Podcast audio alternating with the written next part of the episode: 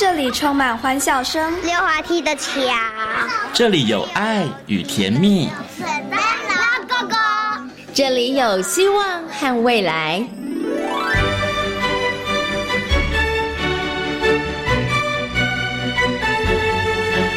遇见幸福幼儿园，遇见幸福幼儿遇见幸福幼儿遇见幸福幼儿园。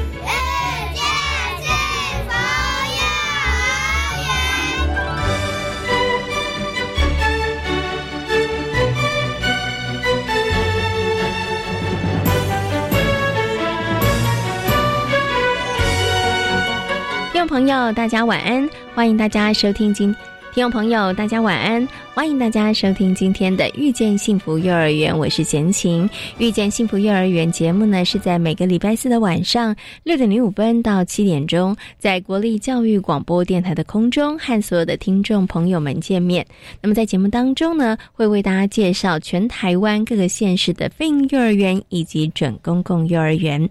那么在今天节目当中呢，要为大家来介绍的是位在高雄后进国中内的后进非营利幼儿园。那后进非营利幼儿园呢，是由硕苗社会教育关怀协会来承接办理的。那么在今天的单元当中呢，就为大家邀请到了张晨怡园长以及后进国中的麦贤章校长，来跟大家好好分享后进非营利幼儿园的一些园所以及教学上面的特色。在大手牵小手的单元当中呢，为大家邀请到的是台东大学幼儿教育学系的郭李宗文教授，来跟大家谈谈假日父母的问题哦。因为有很多的双薪家庭会选择成为假日父母，但是呢，在假日的时候呢，爸妈又跟小孩呢，在这个短暂相处的过程当中产生一些问题或者是摩擦哦。那到底该怎么样来处理呢？如果想要结束假日父母的形式，那爸爸妈妈事前又该做哪些准备呢？马上呢就进入今天大手牵小手的单元，邀请郭李宗文教授来到空中，跟大家进行分享和说明。大手牵小手。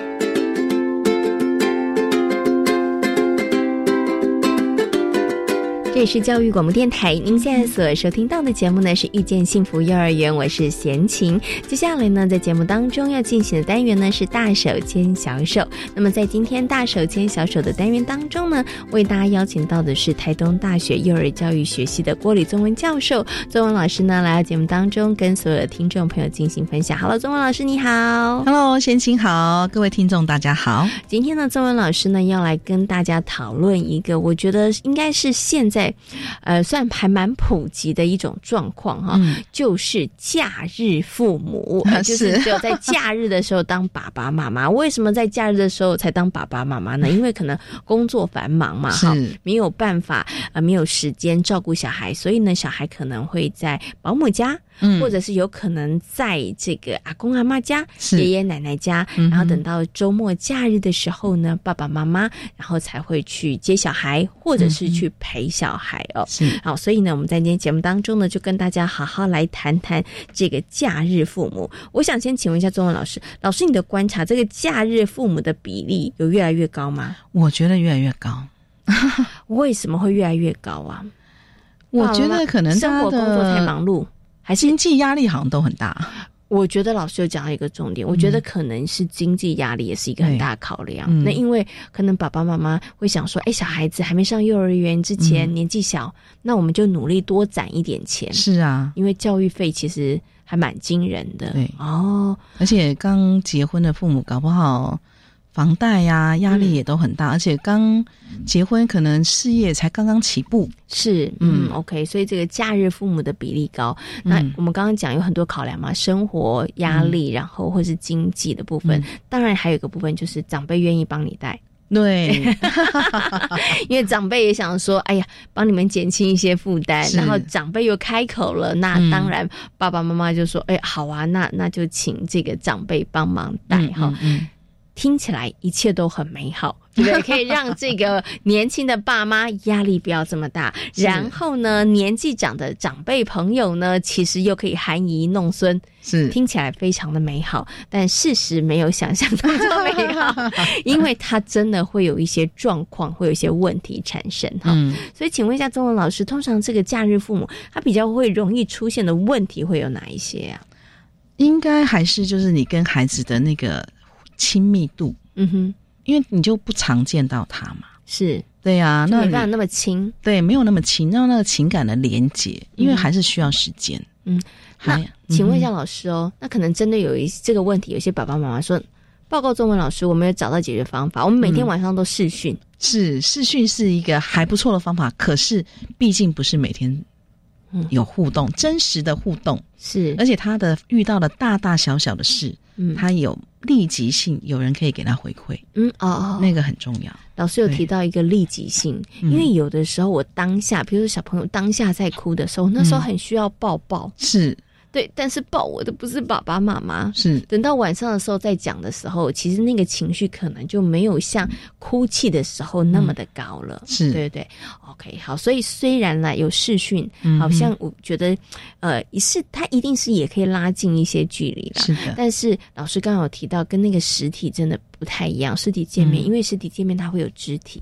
嗯，有的时候是真的不用太多的话语，你知道小孩子好喜欢腻在那个对呀大人的身上，对对对，好爬上爬下他也高兴。对，然后呢，就是呃牵牵妈妈的手啊，抓抓妈妈的耳朵啊，他也会觉得非常开心。是啊，可是试训这件事都。做不到了，对呀，好，好，所以第一个可能亲子之间的那个亲密度上面其实是会有差别的，是的。那除此之外呢，这个假日爸妈他很容易遇到什么样的问题呢？其实再来应该就是我觉得是那个教养的问题，嗯哼，对，因为在假日有时候父母亲回来，他就是还是有那种补偿的心态，一定会有，对呀，就是很久才见面，所以什么都给他，对，就吃，对不对？嗯哼，然后。然后那个，或者是说他有些教养的跟长辈，嗯哼，哦，可能又不同，嗯，对，有些爸妈有时候会觉得说，哎，我回来，呃，有时候我该管他，我就要让他知道我是爸妈，所以我他的有些行为我就会管他，嗯哼，对，那就是另外另外一端的这个父母亲，嗯可是因为平常没有相处，没有情感的这个基础的这个部分，你回来就一直管他，他也会觉得。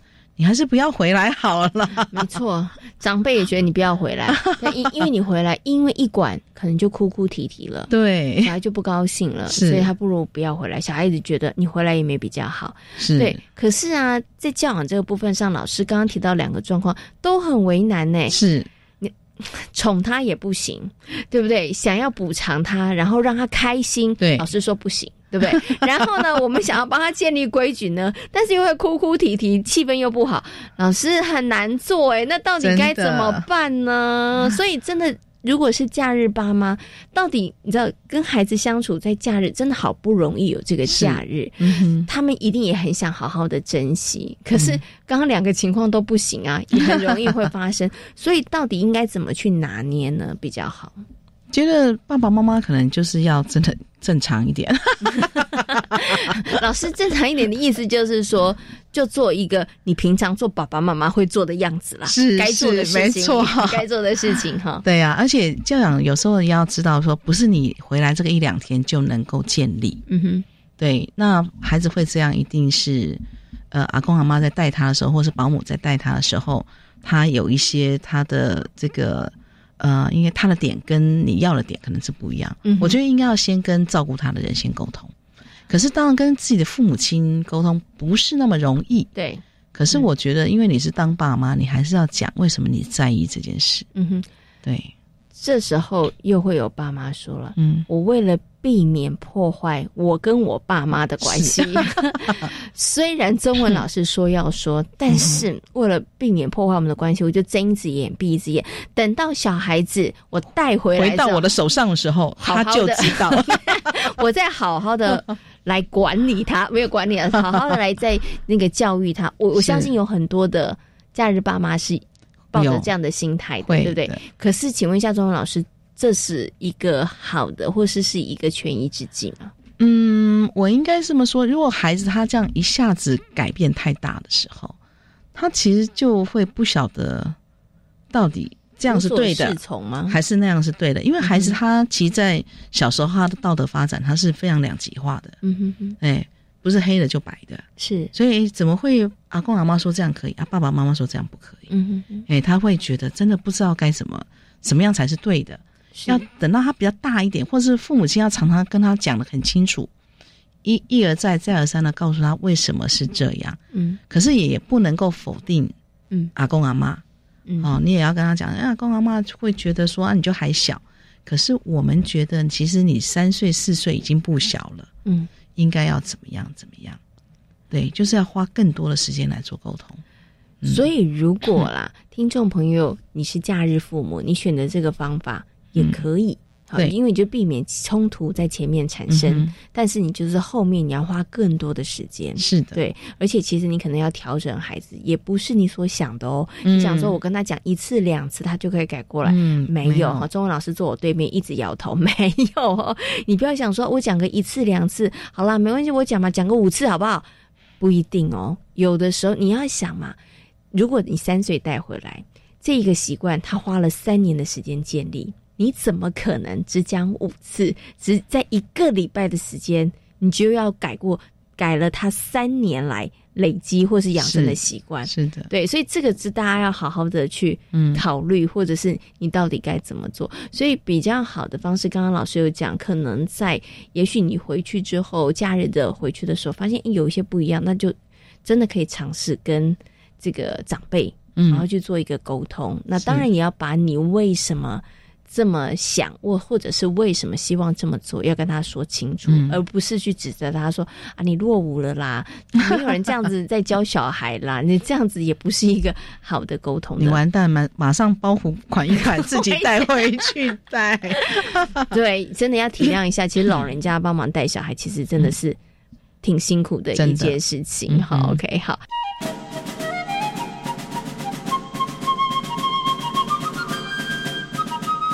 所以呢，其实刚刚中文老师呢有提醒大家，就是假日父母呢，你就是不要有特别的一些可能过于宠溺啦，也不要太过这个严格，该管的时候就是要管。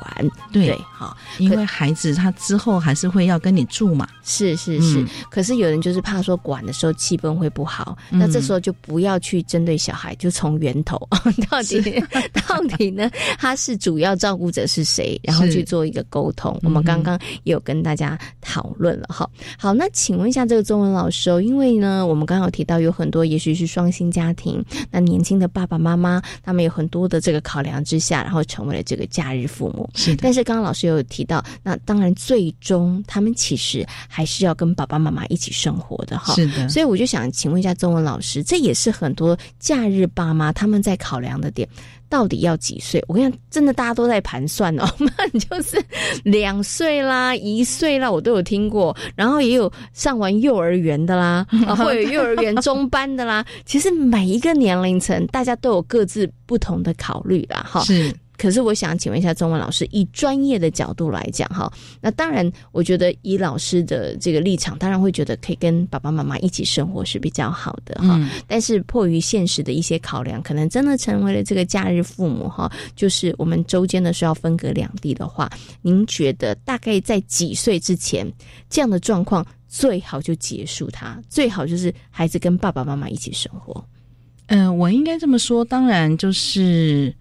呃，爸爸妈妈要先确定你真的准备好了。怎么样叫做准备好？就是你真的有时间可以照顾孩子。嗯哼，你不要把他接回来以后，又晚上又丢给保姆。嗯，哎呀，然后他还要换一个情境，就换一个照顾的人。是，其实孩子很不好的，就对他的发展比较不好。是你频繁的换。照顾者是对，所以这个部分，如果当你要接回来，我觉得第一个爸爸妈妈一定要考量。嗯哼，我真的是这段时间，我真的就是可以好好照顾的孩子，我真的有时间。但老师，万一一直都没有时间，那怎么办啦？其实真的会有啊，我有听过这样子的父母亲，就是说，如果你真的排不出来，你跟着你的长辈来住，如果长辈也是明理的，我觉得。对孩子来讲并不是不好的，就干脆大家一起住就是了，对。对不对？然后哎，这也是一个解决的方法，对不对？或者是干脆就是楼上楼下。是啊，如如果你觉得对住在一起，其实哎就没有办法有彼此的这个空间的时候，那不如楼上楼下或者是临近。对。对，好，这也是一个解决的方法，对。或者是说，真的就要大一点，嗯哼哼，孩子大一点，也许就是上小学，上小学，他是可以就是呃不用说一定要成人的这个这个监护底下，他可以自己在家的状况。OK，哎，在法规上也是符合的。可是如果说你真的一定要带回来，我真的建议是两岁以前。嗯，哦，两岁以前就要带回来。以前，因为两岁以前，其实两岁之前很多的习惯、很多的发展，其实在那个时候都还蛮关键的。嗯哼，对啊。所以如果说你要跟孩子建立比较好的关系，我都会建议说，那你就是两岁前。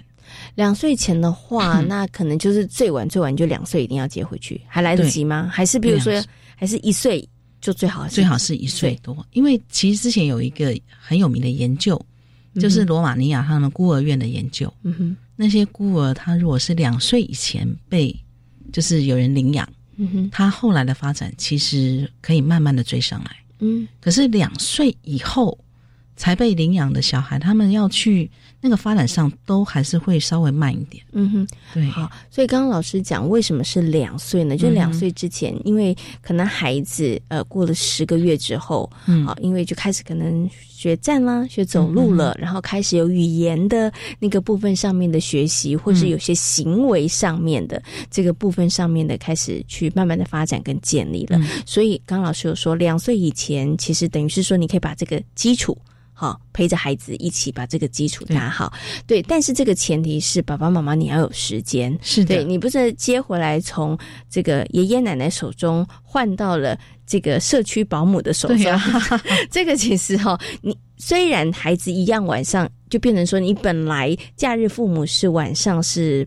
没有办法看到他的，但是变成社区保姆的时候，晚上可以看到他。嗯，虽然好像有看到的时间多一点了，嗯，可是这个品质上面，如果时间不够多的话，还是没有办法达到很好了。对呀，因为等于是说你也很累，嗯哼，因为你孩子带来是。呃，回来跟你住，你要照顾他，是，所以当家长你是很累的，你有时候那个照顾的品质反而没有很好。是，OK。所以刚刚老师有提到，就是哎，什么时候要带孩子回来？第一个就是你真的要有时间。好，那如果说呃有了时间，那最好的话就是在。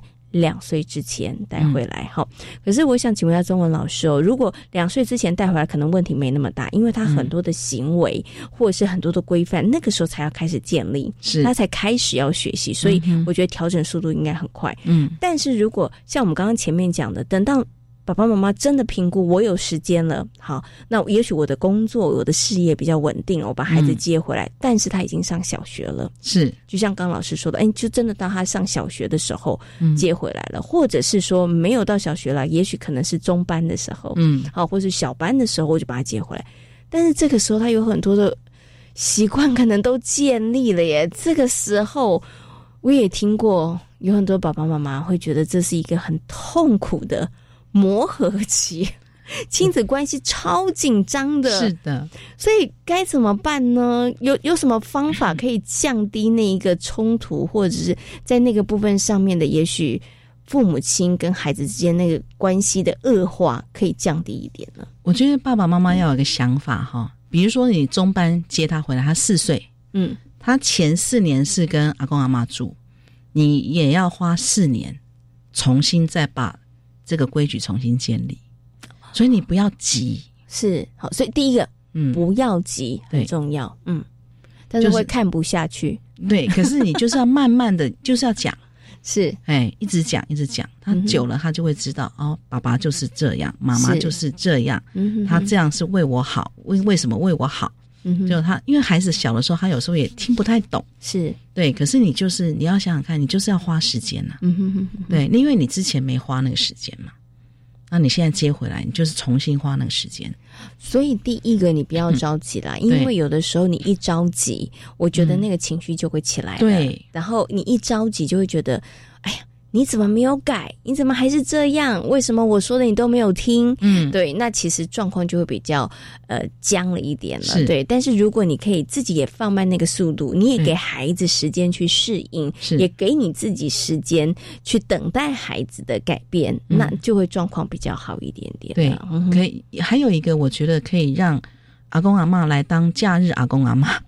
哦，为什么要这样子呢？对，因为我觉得那个情感的连接，不要就是一切就一下就切断了。对，嗯让让阿阿公阿妈来说，有时候哎，孩子他就会放松，嗯他也许很多事情也会跟阿公阿妈讲。他也有一个情绪出口，对，因为他对可能压力很大，因为换了一个新的环境。照境。顾者是 OK、嗯。好，所以呢，刚刚中文老师有提到，就是说哦，那如果接孩子回来，怎么样去嗯度过那一个磨合？这个磨合是一定需要的啦。嗯。大家其实大人，如果你站在大人的角度，你去想想看，你今天嗯。搬进来新的室友，嗯，你有新的同住者，你需要时间去跟他是生活习惯上调整，需要啊。如果大人都需要，那为什么小孩子不需要？对啊，不只是生活习惯，你看空间，嗯哼，对啊，空间上也都会不一样，它整个环境都不同啦。时间也要随着孩子来调整。整是，对啊嗯 OK，所以其实要调整的那个部分其实蛮多的，蛮多的，对，但是就是有一个很重要的关键的原则，就是不要着急，对，因为你一着急了，我觉得就会乱了套了。是，对，就是慢慢来，给彼此有一些时间嗯。哈、那我最后想请问一下钟文老师，我们刚刚讲的就是孩子接回来之后，可能都会有一些摩擦啦，会有一些争执啊。我们刚刚提到的就是不要急，好关键字 就是不要急，慢慢来。那是不是我们可以在接孩子回来之前，也许我可以前半年我就开始做一些准备动作，会不会让那一个焦虑期或者是冲突期可以稍微缩短一点点，或者是那一个时间不要缩短，但是那个程度上面不要那么剧烈呢？嗯，应该要让孩子知道你要接他回去，嗯哼，哎，不要让他觉得就是他就突然就被带走了。所以大概多久以前要知道啊？我觉得真的也需要半年呢、半年前就要开始慢慢的跟酝酿他。讲，对，嗯哼，而且甚至有时候假日带他去看他以后可能要住的地方。哦，好，所以你要先跟孩子嗯说明，对不对？不要突然，然后嗯让他觉得有一点错愕哈。是，那或者是刚刚老师说带他去看以后要住的地方。嗯除此之外呢，还有没有哪一些其实是可以先做的一些事情？还有一个就是孩子他的环境的改变，是不是还包括他幼儿园的环境的改变？他的朋友啊，他的这个就是他的邻居啊，他要好好的跟别人说再见啊。嗯哼。这个部分你都要帮他考虑到。哦所以很多方方面面呢。是，对，其实不是那个包袱款一款，对。然后说 走我们回去，我们回台北，或者是我们回南部，这样就可以了。其实要考虑的，其实比较多的是孩子的心理的层面，对，然后所以他其实包含了他要有准备，嗯。然后包含了他要熟悉新的环境，对，对这个部分上面，可能爸爸妈妈都要帮孩子考虑到。然后他跟旧的这个环境要做道别。嗯哼。对，可是，请问一下中文老师，如果两岁以前，是不是我们可以稍微省略一些？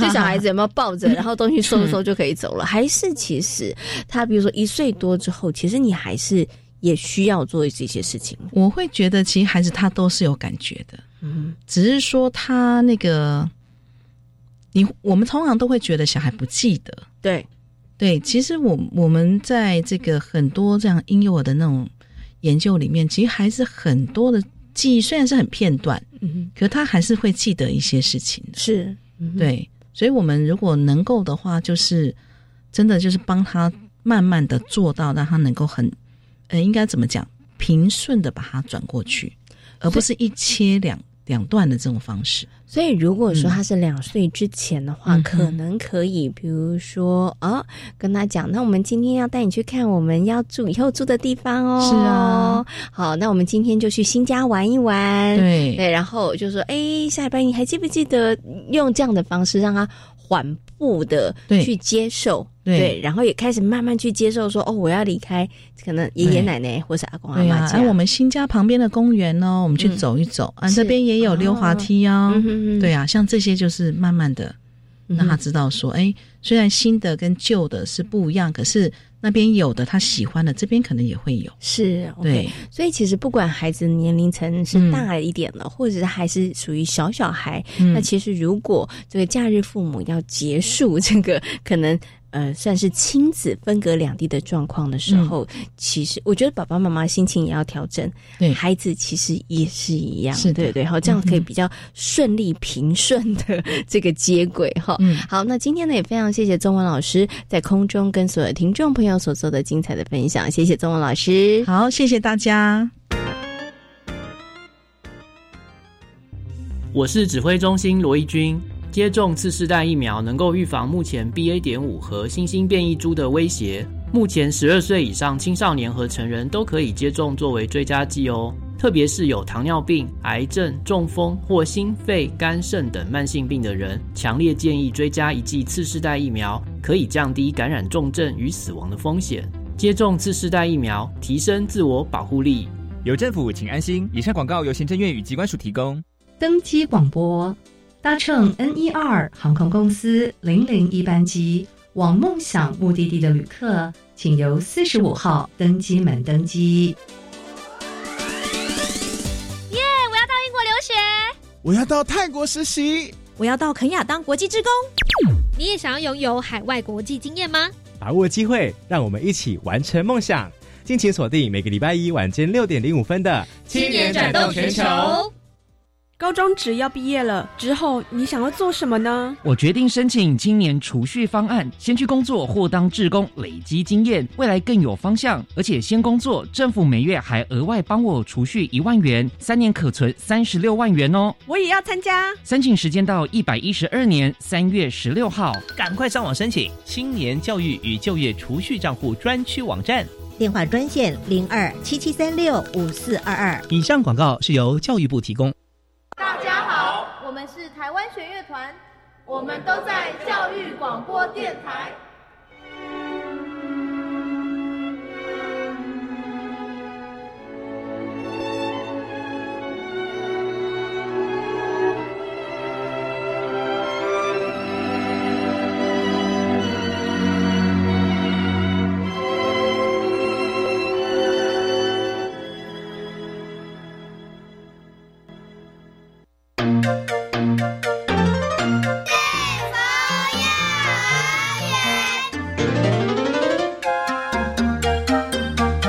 里是教育广播电台，您现在所收听到的节目呢是遇见幸福幼儿园，我是贤琴。接下来呢要进行的单元是幸福幼儿园。今天的幸福幼儿园呢，要为大家来介绍的是由硕苗社会教育关怀协会承接办理的后进非营利幼儿园。后进费力幼儿园目前总共有三个班级，九十位学生呢。让孩子们在园所内快乐的学习是非常重要的教育核心理念。为了达成这个目标呢，园长跟老师们呢，他们呢就善用环境，设置了十个学习区哦。同时呢，也发挥了这个。搬东西的精神哈，把很多的资源，把很多的连结都搬进校园内，让孩子们能够有更丰富的学习环境哦。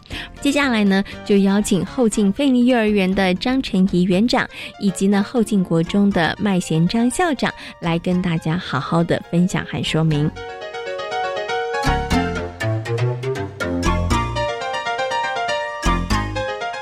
飞营幼儿园呢，就位在高雄的后进国中哦。那么，我们要先来访问，就是我们后进国中的麦贤章校长。我们请呢麦校长跟大家谈一下哦。因为呢，这个后进飞营幼儿园也算是呢，在这个麦校长任内哈，其实真的很大力积极来协助，然后我们成立这个后进飞营幼儿园。所以，我想呢，也要请我们的校长来跟大家好好谈一谈。不过呢，先跟我们的校长问声好，Hello，麦校长您好。好，大家好。那有关于幼儿园的部分，其实我们后进地区的话，人口成长的部分非常的多，尤其在小小孩的部分。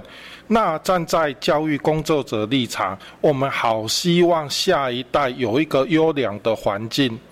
另外，我们后进国中刚好也有这个机会，有多一些的空间，可以提供给惠利幼儿园，给我们在地的家长们，可以把小孩送到这里来一起读。那有关于至于幼儿园的孩子跟我们国中生呢，其实是相互融合的，都会互相尊重。尤其常常我们的国中孩子看到幼儿园的孩子的时候，那一种非常的愉快，就像自己的弟弟妹妹一样，也要想要把他保护，也要想要把他照顾好，也要想给弟弟妹妹一个快乐学习的环境。另外，刚好我们这个机会配合政府的政策，那我们的老师们也是同样很努力。在去年的时候，我们老师们啊编制五十五个老师，我们其中就生了五个宝宝。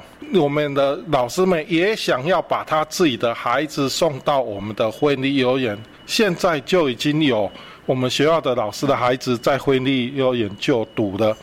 那现在就是我们跟幼儿园其实都是相辅相成，那大家一起创造一个幸福的园地。谢谢大家。刚刚听这个校长分享之后，我就发现说，哎，真的很棒啊！原来老师的小朋友可以就近，然后就可以送到这个非营利幼儿园当中哈。那刚刚呢，其实校长有提到了，就是我们的国中生，很多人都会觉得啊，国中生啊，年轻气盛啊，会横冲直撞啊。但是有了非营幼儿园进来之后呢，孩子们也会变得更加柔和哈，然后也会真的好好爱护这些弟弟妹妹。但是呢，我想请校长来跟大家分享一下，因为毕竟啊，这个国中生他们在学校里面的作息。跟幼儿园真的是不一样哈，比如上下课啊，然后上放学的时间是不一样，所以刚开始的时候有这个飞行幼儿园，是不是我们也需要有一些有一段这个磨合的时间呢？然后经过这个磨合时间之后，大家可能在这个互动相处上面才能够越来越上轨道呢？是的，刚开始我们成立的时候，老师们也会想要一个磨合的时间，因为。幼儿小孩就是有的孩子，我们很怕国中生或者我们的场地不适合去让这些孩子受伤。大家都是站在一个保护的立场，可是经过了一年、两年这样的观察起来，老师们逐渐的放心。所以现在幼儿园的孩子每个礼拜有一个早上，就在一个早上，在我们的操场，在我们的校园这样的活动。孩子们也可以一起打球，一起做参与活动。我们的校庆，院的孩子来这样参加表演，也让整个学校的气氛更美好。同样的，我们还有一些相同的活动，比如说我们在推动阅读方面、推动双语方面，都会互相合作。既然国中已经有办理了，那另外幼儿园的适合的时间。也同样来办理。我们国中没有关系，我们就先回去上课。比如说，我们国中办在一点半到三点之间，那三点到四点就是幼儿园的。所以，我们的老师们也是会思考怎样帮助幼儿园。谢谢大家。哇，听起来其实真的是一个很棒的一个大家庭的感觉哈。不过刚刚校长有提到了，前面真的是需要一个融合的磨合的时期了哈。老师们也会担心啊。但是经过这几年下来，会发现，刚刚呃这个校长在分享的时候，我的脑海当中就出现那个画面哇，我觉得国中生跟幼儿园的小朋友一起在操场玩，一起参与活动哇，真的是很美的一幅这个画面哈。所以其实不止我们的硬体的设备，有些我们可以共同来。使用共同的空间，其实刚刚校长也有提到了，有一些活动，其实我们也可以一起共同来参与哈。所以那一个大家彼此互动的，其实真的不止形式上哦，还包含了我们很多的活动哈，我们都可以互相做一些交流。另外还有关于社区资源整合的部分。我们后进庙产基金会这一边，或者社区的文化协会也都进来一起帮忙，尤其在地的里长也帮我们调和了很多。那社区这边的企业，他们也是同样的进到我们幼儿园来赞助，为了孩子的安全，有关于刚开始设立时候经费一定会不足，不足的部分。由社区这里的公司或科技公司。他们来帮忙支援，所以把很多的安全设施都给做好的。其实大家共同都好希望我们这里的小小孩再多一点。谢谢大家。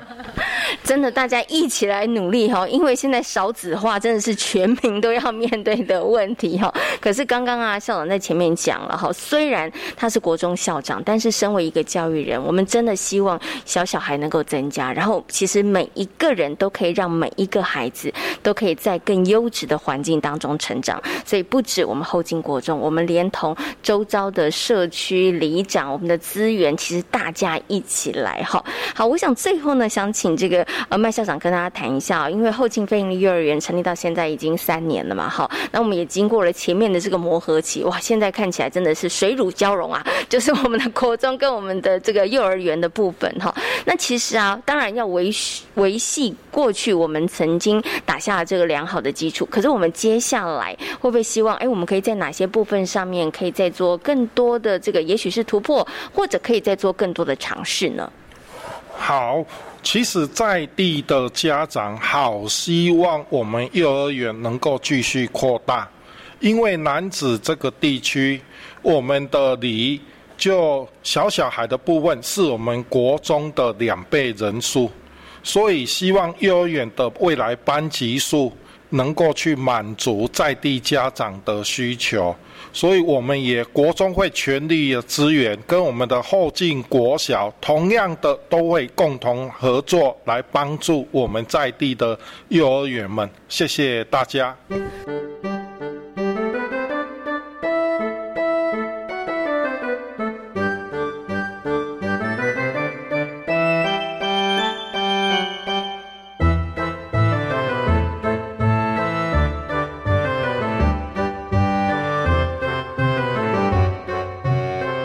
我想呢，园长是不是可以先为大家介绍一下这个后进飞营的幼儿园我们成立的一个背景，好不好？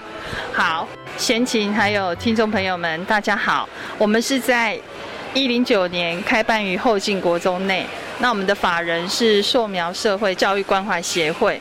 那我们就像培育幼苗的学谱，老师就是园丁，所以我们的班级就以小树苗在园丁专业的照顾下，开花结果的过程来命名小树苗、小花苗、小果苗。那我们是采混龄班，服务三到五岁，共三班九十位孩子。好，所以呢，刚刚其实啊，园长有帮大家做一个很简单的介绍了哈。那我们后进飞利幼儿园呢，是位在后进国中内哦。那其实呢，贤琴一走进这个后进飞利幼儿园，哎，其实我真的有被。我眼前的景象吓到了，我想说哇，这个园所怎么空地这么这么的大？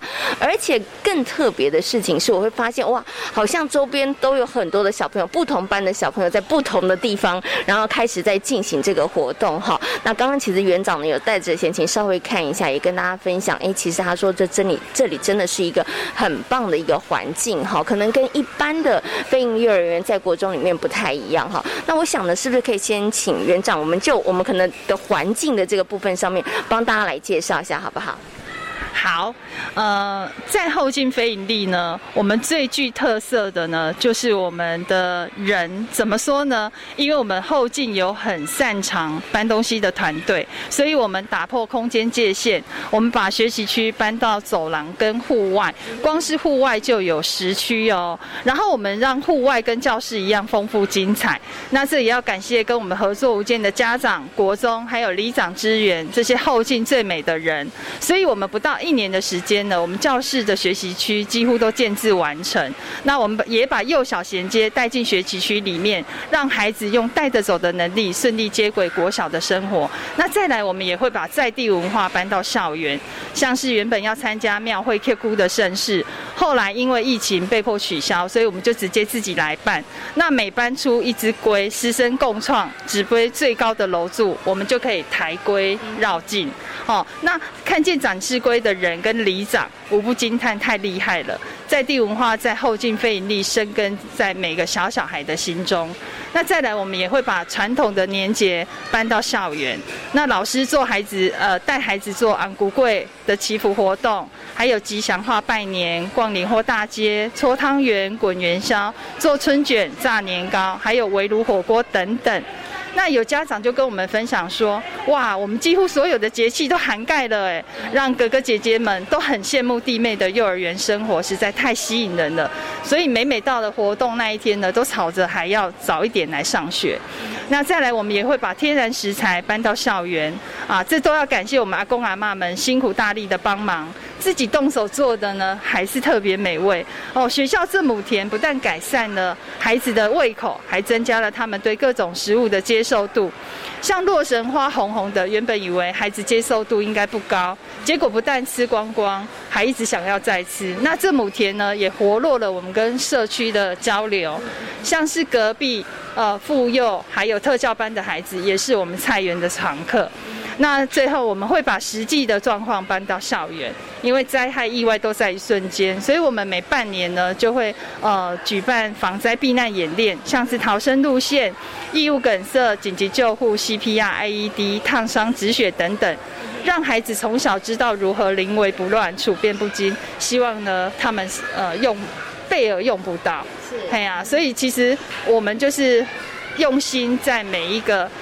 呃，环节跟当下，希望孩子来到这里呢，都能够是很快乐。所以其实刚刚园长有提到了哦，原来我们后进飞鹰幼儿园是一个很会搬家 的一个团队，很厉害啊。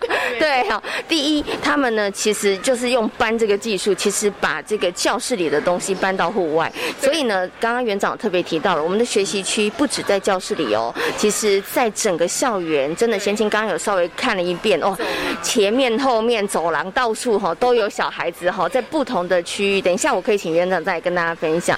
另外，其实。不止有硬体，大家看得到这些设备，连软体的部分，好，包含我们的社区的一些资源、社区的文化，然后社区的阿公阿妈，其实我们呢也邀请他们进到我们的学校里头来，可以提供孩子更丰富、更多元的这个资讯。好，好，不过呢，刚刚我们有提到了，就是说啊，把一些这个呃，原来大家一般印象当中学习区有走廊有，教室里面也有，但是后劲很不一样，他的学习区真的是散落在不同。的可能校园的角落，像我走进来，其实就非常非常多区哈。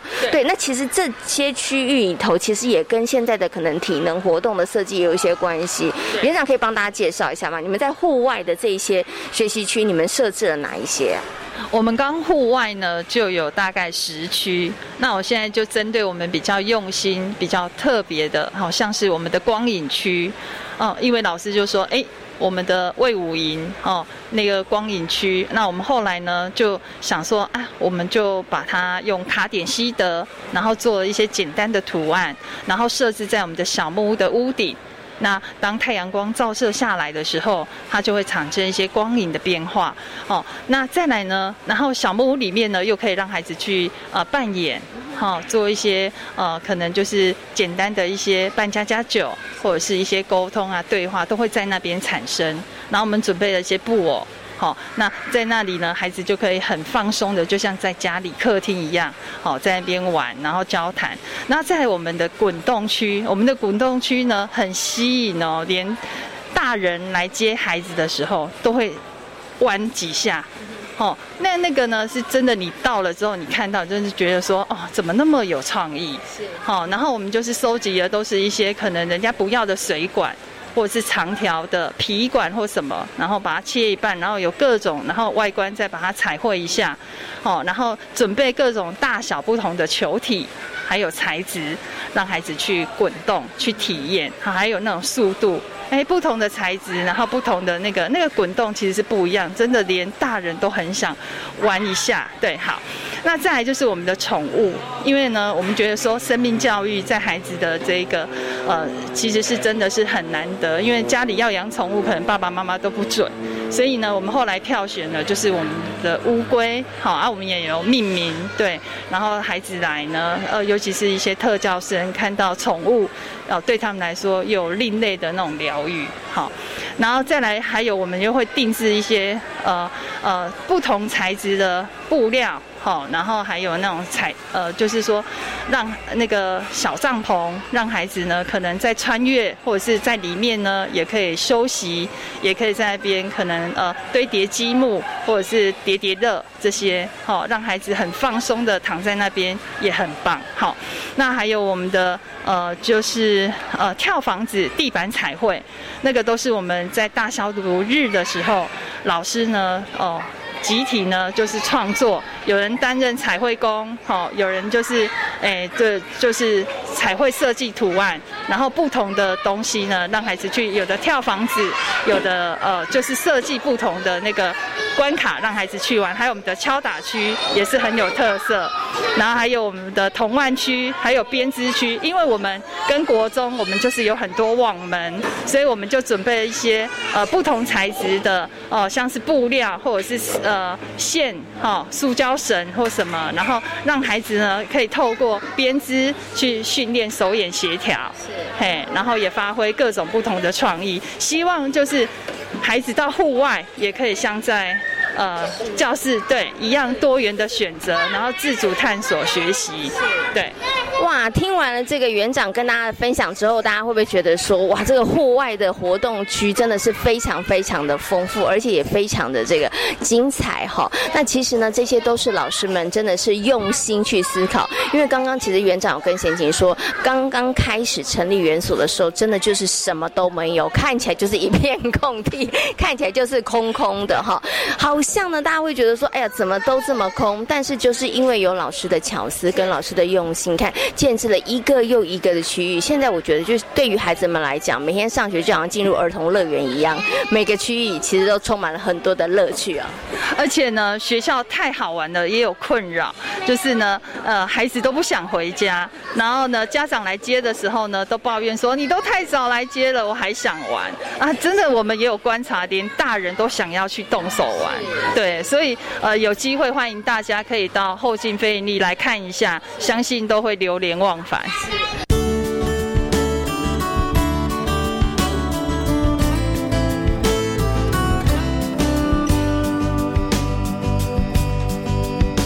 好，那刚刚其实啊，在前面的时候呢，园长有稍微提到一个，就是哎，因为在疫情的时候就比较难走出去嘛，对不对？哈，所以呢，你们就把它带到教室里头来。所以你们之前呢，曾经有一个活动呢，叫做这个起龟的活动。对对对，好，这个起龟活动可以帮大家介绍一下吗？怎么样让孩子呢，其实在课堂当中也可以把这个在地文化的部分做更多的认识，甚至他们可以实际来操作呢？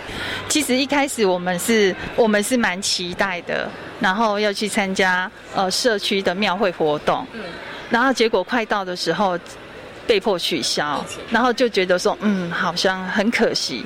那这样刚好元宵节也快到了，所以我们就想说，嗯，那因为疫情什么都不办，那孩子也很失望。那我们到底在这个疫情的当下，能够怎样也让孩子有所学习，而不是停滞不动？所以我们就想啊，那我们干脆自己来办。那因为之前在呃国小代课的时候，我们也曾经这样办过类似的活动。我想说，哎，那我们就自己来做。那那个菇的那个身体呢，我们就想说啊，就各班去票选孩子喜欢吃的，可能饼干啊或什么之类的，然后师生共同去创作。哦，要啊，甚至也有老师一般做两只龟，够塔车龟，我们都有照片，到时候也可以跟大家来分享。好，那我们就呃去准备了那个拔龟的那个那个呃那个叫呃呃 对那个名称，反正就很有趣啊。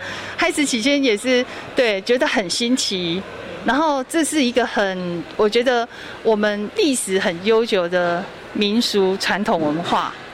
对，就是呃，当我们有事的时候，我们有时候去庙里也会用这样子来来问神明或什么。那我觉得说这是一个很好的那种体验，但是我们把它呃跟孩子的生活经验结合在一起，好让他知道去呃这个是很特别的一种民俗的传统文化。然后然后我们就哎哎什么叫做许杯，什么叫做。呃，切尔波，好，切尔波他们那个好，然后就是哎，每班先在教室进行，是，好，然后就是他看哪一班的那个就是呃值数杯最多的哈同学，然后我们就再来就是呃全部的人到那个呃就定一天，我们就是要来开始把杯，好，然后就是这些在教室里面把杯最高的。人就开始去再再拔一次就对了，哦，要找出最厉害的。对对对对对对，然后就是老师也下去指，对啊就很有趣，然后看谁是最呃那个是，对对对对没错，啊刚好又快要呃呃是。呃，快要过年，对，快要过年，对，然后就很喜气，嘿，就很喜气，然后结合呃那个节庆这样子，然后大家就是很热闹的去体验这一场盛事，然后当场哎楼住就出就就呃结果就出炉了，然后我们就哎让他去选，看他想要哪一只龟，对，然后啊因为疫情关系，我们又想说。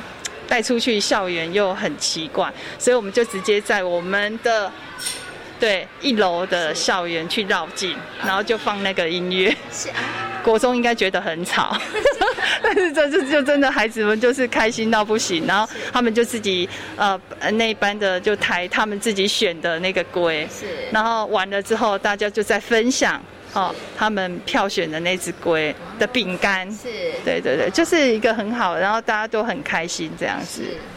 我听起来都觉得很开心，可是我觉得啊，刚刚啊园长跟大家分享这一个他们曾经进行的活动哦，也是跟大家说，其实我觉得真的老师们、园长大家真的是非常的用心跟用力哈，很希望让孩子的生活跟在地的文化可以做结合。可是真的因为疫情的关系没有办法，那怎么办呢？没有关系，我们来想方法。对，然后你看，所以我们就发挥了创意。对，虽然没办法去参与。大人们所举办的庙会起规活动，但是我们可以在学校里头办一个属专属于后进飞鹰幼儿园的小朋友的起规活动，真的也非常非常的有趣啦。不只能搬实质的东西，连这种我们都能搬。对，所以真的后进飞鹰幼儿园是一个很超强的那个搬家团队，他们可以打造一个很棒的这个呃，算是空间环境，但是。我们也把这个资源，我们也把文化搬进教室，我们也会把小朋友搬出这个校园，对不对？带着他们去接触哈。我想最后呢，要请园长跟大家分享了，就是后进飞林幼儿园成立到现在，我们已经满三年了，对不对？哈，我们接下来觉得，哎，经过了前面这个三年哈，那我们也做了很多的课程的尝试啦，好吗？设置了不同这个学习区，我们接下来有哪一些想要继续努力的方向或者是目标呢？那我们一直呢的办学理念，我们都希望就是说，想要孩子快乐。所以呢，我们就要快乐的学习，因为快乐时候的记忆最久，激发的潜能最多，身体也健康。那到底怎样才是快乐的学习？我想我们还是要持续的、不断的去维持这样子的一个风气。那我们从孩子脸上那种轻松、愉快、开心的神情，我想就是了。哎呀，因为学校真的是太好玩了，我觉得我们就是继续让他。更好玩下去，好，好，那再来呢？就是我们既然要快乐的学习，我们就是要以孩子为主，从孩子的视野去出发，而不是大人想要的。所以呢，我们继续，不管是在我们的环境设备、活动课程、学习教材，我们都会以孩子的现况跟未来的需要来做规划跟设计。这是我们还是会一直维持不变的一个呃呃一个方向。那除了孩子之外呢，家长也。也是我们很紧密的教护教育合伙人，所以呢，我们也是会还是会常常定期举办那个很获好评的呃亲子教育、亲子活动，还有亲子共读，让家长呢踊跃进来我们教学的现场，然后提供更多呃家长育儿的宝典跟服务。好，那再来呢，我们还是呢会让孩子多去做中学。因为做了之后才能加深他的印象，我想大人也是。那透过动手操作思考，才能生活自理。就像我们学校的植栽区哦，刚刚没有提到，其实它也是我们户外呃以学习区很重要的一区。好，那我们就是透过孩子自己动手拔草、浇水、采收洛神花蜜饯到品尝，让这些都市的孩子去体验他们前所未有的一个经验，然后多多尝试，以补足他们欠缺的生活经验。那我们呢，也还是会不断的借由故事绘本、机会教育，让孩子从小懂得爱跟感恩，因为这很重要。教育无他，唯爱而已，这也是我们会一直持续下去的一个办学的理念。好，谢谢大家。今天呢，也非常谢谢呢陈议员长在空中跟所有听众朋友所做的精彩的分享，感谢您，谢谢。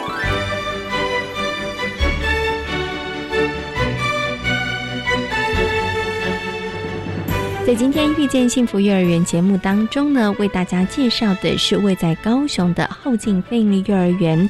另外呢，也为大家邀请到了台东大学幼儿教育学系的郭李宗文教授，跟大家谈到了假日父母相关的问题。